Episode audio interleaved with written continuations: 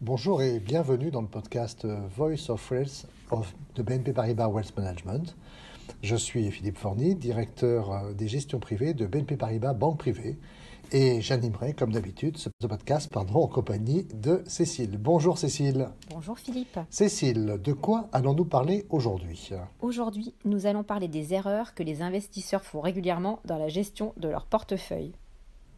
Ah, c'est un sujet effectivement très intéressant en tant qu'investisseur euh, de longue date, j'ai fait évidemment de nombreuses erreurs au cours de ma carrière, toutes différentes ou presque, ce qui est bien sûr assez incroyable. Et qu'en est-il pour vous, Cécile? Je dois avouer que comme beaucoup de personnes, j'ai été prise par la fièvre acheteuse à un stade très avancé de la bulle Internet. Je travaillais à l'époque dans une start-up euh, télécom. Et comme tous les employés, il était pour moi inimaginable que la valeur de nos actions puisse euh, être réduite à néant du jour au lendemain. Je n'ai absolument pas compris le risque et surtout j'ai fait aveuglément confiance aux gens avec qui et pour qui je travaillais. Bon, j'étais très jeune, j'y connaissais absolument rien. Récemment, j'ai consulté une liste des erreurs les plus courantes identifiées par la finance comportementale et je crois qu'à ce moment-là, j'ai vraiment coché pas mal de cases. Alors Philippe, qu'est-ce qu'il aurait fallu que je fasse pour ne pas mettre en péril mon épargne? Eh bien, la première chose que je répète à quiconque souhaite investir en bourse est la suivante. Renseignez-vous. N'investissez pas lorsque vous ne comprenez pas et faites des recherches. C'est aussi simple que cela. Dans mon cas, j'ai péché par excès de confiance. J'étais jeune et clairement trop confiante. J'étais convaincue que si un ami, une relation professionnelle me recommandait un investissement, bah, ça suffisait pour y aller. Non, ce n'est pas le cas. Je vous renvoie à mon premier conseil, renseignez-vous. N'attendez pas que les autres fassent votre travail. Cela peut être une tendance, cela semble facile, mais si vous le faites, vous courez des risques importants et je recommande toujours d'investir dans des choses avec lesquelles vous vous sentez à l'aise. Le meilleur moyen d'être à l'aise avec un investissement est de se renseigner et de savoir dans quoi on a investi. Vous ne pouvez en aucun cas vous fier à un tiers. Lors de cette bulle, je me suis clairement laissé emporter par l'euphorie boursière ambiante. C'était assez fou d'ailleurs cette période hein, où tout le monde pensait devenir riche en faisant un chèque. Euh, je me souviens d'amis qui se reconnaîtront, qui investissaient leurs économies dans des start-up, entre guillemets, en ayant juste lu un PowerPoint. Tout le monde suivait le mouvement. On parle d'effet de meute, mais est-ce que finalement, euh, c'est pas le mode de fonctionnement même des marchés? Pas du tout. Il existe une stratégie d'investissement qui s'appelle le suivi de tendance, momentum investing en anglais, qui euh, effectivement consiste plus ou moins à suivre le mouvement des marchés, leurs ondulations. Mais si vous optez pour cette stratégie, il vous faut être extrêmement rigoureux. Vous devez avoir une stratégie parfaitement définie et il vous faut savoir quand couper vos pertes et quand prendre vos bénéfices. Lorsque vous suivez cette tendance, lorsque vous suivez la tendance, lorsque vous suivez la meute, la situation peut tourner au vinaigre évidemment très rapidement. Il existe un autre style d'investissement appelé euh, investissement de contre-tendance, qui consiste à ne pas suivre la meute et à investir à rebours de la tendance des marchés. Il arrive parfois que la meute aille trop loin. Les investisseurs de contre-tendance saisissent alors des opportunités qui découlent de ces excès. Certains des meilleurs investisseurs du monde ont parfois décidé d'aller contre la tendance au lieu de la suivre. Mais dans un cas comme dans l'autre, il faut une stratégie d'investissement bien définie et toujours s'y tenir. Avoir une stratégie d'investissement, ce n'est évidemment pas ce que j'avais en tête en 99 quand j'ai cru devenir la reine du Palais Brognard. Euh, comment doit-on évaluer son seuil de tolérance au risque et définir ses objectifs? Eh bien, se poser ces questions serait déjà un bon début. Et je suis impressionné par le nombre d'investisseurs débutants qui, comme vous, foncent tête baissée sans se soucier de leur seuil de tolérance au risque, et surtout sans se fixer des objectifs. Par conséquent, la première question qu'il faut se poser est la suivante qu'est-ce qui me pousse à investir? Est-ce pour financer ma retraite Pour financer l'achat d'un logement Pour partir en vacances? En répondant à ces questions, vous connaîtrez ainsi votre horizon d'investissement. Et votre horizon d'investissement est-il de 6 mois, 1 an, 2 ans, 10 ans, 20 ans, 30 ans? Hein? Et évidemment, il est indispensable de, le indispensable de le savoir pour savoir quel type d'investissement vous convient le mieux. Et si votre but est d'économiser durant 6 mois pour vous payer des vacances, bah, évidemment, mieux vaut éviter d'investir en bourse car il s'agit d'un investissement sur le long terme. Il vous faudrait investir plutôt dans des actifs à court terme. Vous savez que vous aurez besoin d'argent dans six mois, donc vous ne pouvez pas vous permettre cette erreur.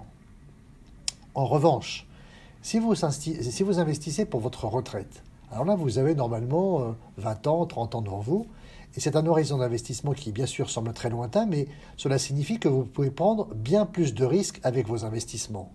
Pouvez investir dans des actions ou dans des actifs immobiliers, voire dans du capital investment, car vous savez que ce sont des investissements qui sont volatiles, mais vous aurez tout le temps d'effacer vos pertes sur le long terme et pendant ce temps de profiter de la capitalisation de vos revenus.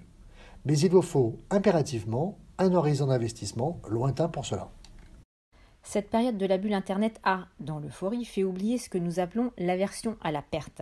Ce phénomène est ensuite bien revenu dans nos mémoires d'investisseurs vexés d'avoir été si naïfs. L'aversion euh, à la perte est un phénomène largement étudié dans la littérature psychologique. Et je l'ai d'ailleurs étudié lorsque je passais mon diplôme dans les années 80.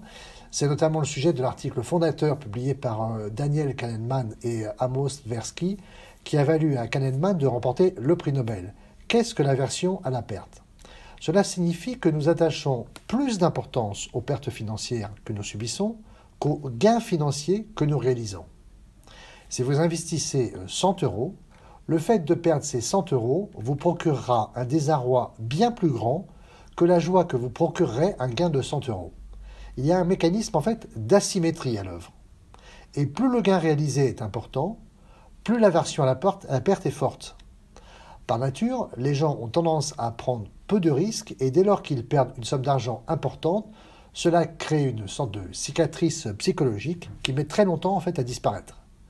Cela signifie qu'entre-temps, les gens qui ont subi une perte importante ont tendance évidemment à passer à côté des gains potentiels.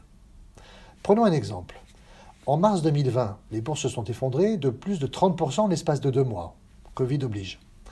Si durant cette période, et après avoir vendu au plus bas et subi une perte importante, vous aviez décidé de rester à l'écart du marché, et en fait vous seriez passé à côté du rebond impressionnant qui s'en est suivi et qui se poursuit toujours à ce jour.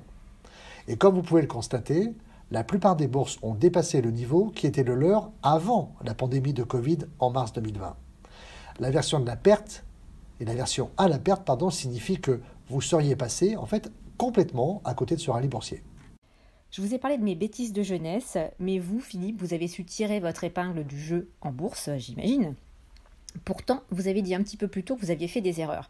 Avec du recul, euh, pouvez-vous nous donner vos conseils pour mettre toutes les chances de notre côté en bourse?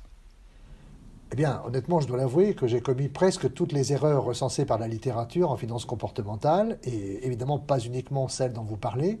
Il y en a d'autres dont nous n'avons pas parlé et que j'ai commises également. Mais en fait, c'est le lot de tout investisseur digne de ce nom. Les investisseurs ont tendance à, apprendre de leurs erreurs, et en fait, euh, certainement que rien ne vaut une grosse erreur pour créer en fait un processus d'apprentissage qui reste très marquant. Et comme toujours, la clé est d'essayer de ne pas répéter les mêmes erreurs, mais d'apprendre de ces expériences pour devenir un investisseur plus performant. Et je crois honnêtement que je progresse, mais en fait on apprend toujours et on peut toujours s'améliorer. Pour commencer, je recommanderais de définir un horizon des objectifs d'investissement. Encore une fois, si vous investissez pour votre retraite, votre horizon sera de 10, 20 ou 30 ans. Il est très, important d'avoir ça en tête. Ensuite, ensuite, il vous faut définir un seuil de tolérance au risque, lequel dépend évidemment euh, de votre horizon et de vos objectifs d'investissement, ainsi que de votre psychologie. Certaines personnes sont très prudentes par nature, tandis que d'autres, au contraire, euh, sont bien plus agressives. Si vous êtes une personne prudente, n'achetez pas par exemple de valeurs technologiques dans l'espoir de doubler votre capital, car cela ne correspond pas à votre profil. Il vaut mieux accepter ce que l'on est et investir en conséquence. Et si vous êtes une personne prudente, vous devez vous faire à l'idée que vos investissements défensifs vous rapporteront de l'argent uniquement sur le long terme, mais que cela vous permettra plutôt de dormir l'esprit tranquille. Si vous investissez tout votre argent dans une valeur technologique spéculative, 1. Vous allez probablement perdre le sommeil. Et lorsque vous approchez de la retraite, vous n'avez plus beaucoup de temps pour compenser les éventuelles erreurs.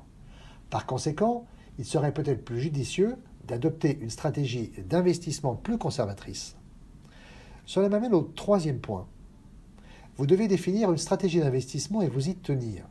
Toutes les stratégies fonctionnent la plupart du temps, mais il y aura des périodes durant lesquelles votre stratégie ne fonctionnera pas, et même si elle est bonne.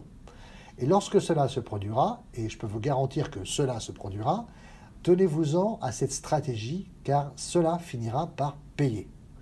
Mais il faut vous y tenir et ne pas changer de cap. La rigueur, en fait, est une qualité sous-estimée. Et c'est elle qui sépare les investisseurs prospères des autres. Votre réussite en bourse dépendra en premier lieu de votre rigueur et de votre capacité à vous en tenir à une stratégie qui a été prouvée. Souvent, cela implique d'investir dans des ETF ou des EPCVM, car investir directement dans des actions n'est pas nécessairement la meilleure stratégie pour la plupart des gens. La plupart des gens rechignent à se renseigner et sont donc mal à l'aise à l'idée d'acheter des actions. Les fonds diversifiés et les ETF sont donc de très bonnes solutions. Philippe, merci beaucoup pour vos précieux conseils et puis merci à nos auditeurs de nous avoir écoutés. À très bientôt. Pour plus de podcasts, Voice of Wealth, PP Paribas Wealth Management, retrouvez-nous maintenant sur Apple Podcasts, Spotify, Podcast Addict ou sur toute autre plateforme de podcast de votre choix. Merci et au revoir.